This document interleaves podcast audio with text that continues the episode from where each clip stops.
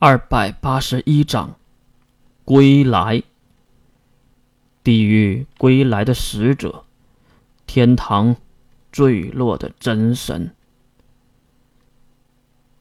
宁静的夜晚，被天空皎洁的月亮照亮，微风吹过的海边礁石上，有一抹灿烂的银色。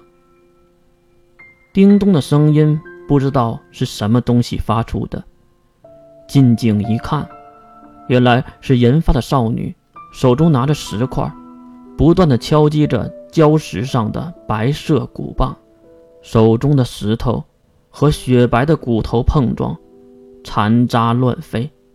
反复的动作结束后，女孩用带着鲜血的小手捧起了那些碎骨，然后跪在潮湿的礁石之上，闭眼念叨着什么。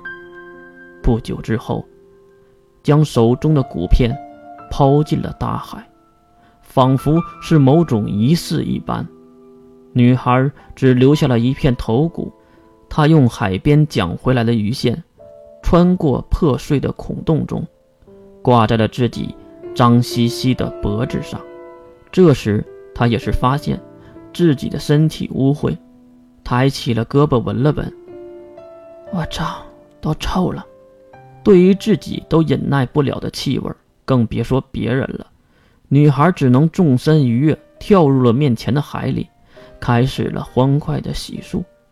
不知道洗了多久，才将自己洗得干干净净。走出了海滩，甩了甩自然干净的银发，女孩多少有些诧异：明明能力都消失了，为什么头发的规则还在？手中捧着自动变干净的银发。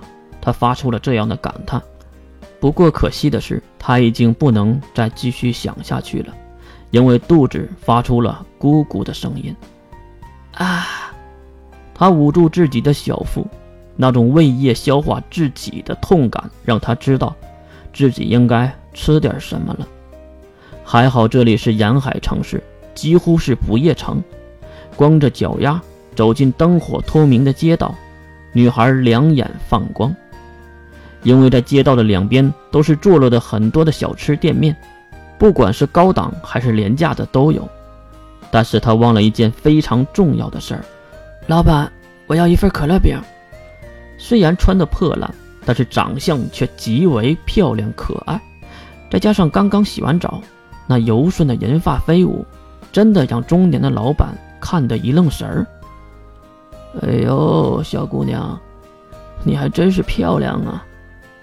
嘴上夸赞，手中的动作却没停止。娴熟的工艺，没多久就将一个草莓口味的可乐饼递给了伸出双手的女孩。接过食物，女孩也是二话没说的就开始啃食，因为正常一定不会这样吃东西的。她仿佛是一个很久没有吃过饭的饿食鬼一般。其实还真是很久没有吃过饭了。看着女孩吃的兴高采烈，老板也是暗暗高兴。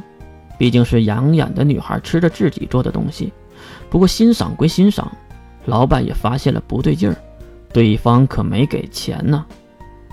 呃，那个小姑娘，五十大元。几乎快要将整个可乐饼吃完的女孩愣了一下，啊，这个啊就已经暴露了全部，毕竟她的身上的衣服就已经说明了一切呀。这个时候，老板终于知道了，对方就是来吃霸王餐的，而且不要忘了，最近城市中拾荒者变多，这样的事儿还真就不少的发生。所以老板眉头一皱：“好啊，利用漂亮的美貌来骗我的东西吃。”边说，老板就推开了前门跑了出来。看情况，女孩二话没说就开始跑。可是你一个孱弱的女孩，怎么可能跑过健硕的男人呢？没几步，银发少女被一把抓住，犹如提起一只小猫咪一样。男人捏紧了女孩一只胳膊，就将她拎了起来。仔细的打量一番，才发现女孩不仅长得好看，细皮嫩肉的，身材还不错。老板舔舐着嘴唇露出了淫意：“你吃了我的东西。”总得付出点什么吧。话语中的意识已经非常直截了当，女孩怎么可能不懂？她马上做出了反应，不断的呼喊，不断的挣扎。听到了声音，不少的人也出来围观。毕竟人类有这个好习惯，喜欢看热闹。看到人越聚越多，男人就有点心虚了。毕竟欺负乞丐可不是什么光彩的事儿，就更别说是漂亮的小姑娘了。